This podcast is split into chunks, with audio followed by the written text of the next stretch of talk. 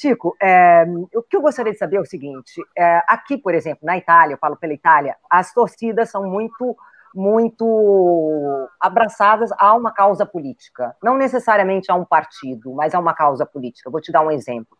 Lazio, que é um time aqui é, da capital, e eles são muito ligados, por exemplo, à extrema-direita, inclusive, muitas vezes, aquela saudação fascista no, no estádio, Uh, já no passado vaiaram jogadores negros e, e, assim por diante. Ou seja, eu gostaria de saber se no Brasil tem este tipo de, de posição também dentro, da, dentro das torcidas organizadas. Não, não. Até pelo contrário, né? Por exemplo, eu tenho por exemplo, um adversário meu de, de, de muitos anos, uma figura que foi fundadores da Mancha Verde, chama Paulo Serdan, né, que, é um, que é uma torcida muito rival da, do Corinthians, da Gaviões da Fiel, ele deu uma declaração outro dia dizendo: uh, aqui cada um tem a sua posição, nós não vamos tomar uma posição oficial, porque tem gente de direita, de esquerda, de centro. Mas neofascista e nazista que vier aqui na, uh, na Mancha Verde vai tomar porrada. Então, assim, aqui, na verdade, como, como o Coringa, o, os, os times, as torcidas organizadas vêm muito do seio do povão, povão da periferia, tem muita ligação com as, as torcidas, têm escolas de samba, carnaval, então é, tem muitos, é, grande parte da torcida é, forna, formada por afrodescendentes, mestiços, negros, né? Então, a miscigenação muito grande. Então, aqui é ao contrário, existe uma. Né, posso dizer para você, por exemplo, presidente da Gaviões da Fiel, presidente da Mancha Verde do Palmeiras, presidente da torcida independente do São Paulo, presidente da torcida jovem do Santos, são pessoas de esquerda. Né? A, a, grande parte do contingente das torcidas organizadas estão mais ligados a movimentos de defesa da, da, do, da população, movimentos mais progressistas, do que de, de, nunca teve aqui uma manifestação de ultradireita de, no meio das torcidas organizadas, porque elas representam muito, elas são o povão, né? Elas são o Corinthians, não preciso nem dizer, né? Então, Coringão é. Né? Ontem, é, a maioria que estava lá era corintiano, na, na manifestação, né?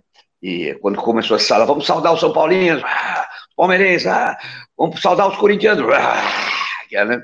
Então, no fundo, acho que as, tor as torcidas organizadas, os membros das torcidas organizadas, não elas oficialmente, acordaram o Brasil, o que me dá muito orgulho. Houve um, um aumento uh, exponencial do número de, de manifestantes e quero saber qual é a expectativa com relação a isso.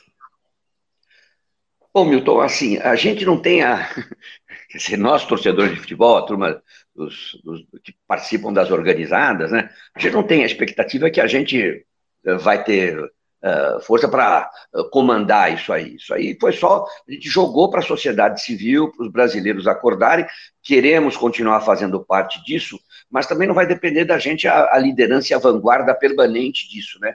Tem os atores políticos, tem a sociedade como um todo. A gente quer estar presente, mas também sem a gente ter essa pretensão de querer ser a, a vanguarda do progressismo no Brasil, né? É que estava muito acomodado, né? Estava todo mundo sentado no sofá, vendo aquelas loucuras todo domingo no Palácio do Planalto, aqui em São Paulo, aquele grupo tão pequenininho, e, e ninguém falava nada. Então a gente só Falou, vamos dar uma chacoalhada nisso, demos uma chacoalhada, vamos continuar participando.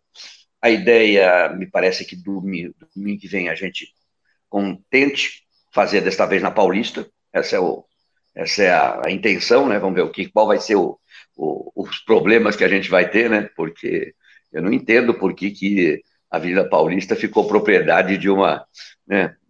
Aliás, os, os defensores da intervenção militar não acham a propriedade privada uma coisa mais importante que a vida humana. Por que, que é a propriedade privada de uma minoria lá, né? Eles são os, os sem-teto da Avenida Paulista, que tomaram a Avenida Paulista só para eles, para uma minoria, né? São os latifundiários da Avenida Paulista, né? Nós queremos, nós queremos a redistribuição da Avenida Paulista, né? Então vamos ver o que vai acontecer aí. A expectativa é que domingo isso prossiga, né?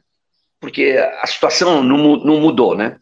A situação econômica do país continua ruim, a situação da pandemia continua muito ruim, atingindo fundamentalmente o povão, E, e vamos ver agora com essa abertura progressiva do, do comércio, os, os metrôs, os ônibus mais cheios, como é que a pandemia vai se posicionar e o governo continua não, não tendo política nenhuma, a não ser a política de querer esconder os dados, de, com aquela bobagem que, a, que isso aí não é efeitos da manifestação ontem. Está tá caindo a, a, a, pandemia, então a, a ideia é que a gente continue até que a situação do país mude, né? É, é um início no processo.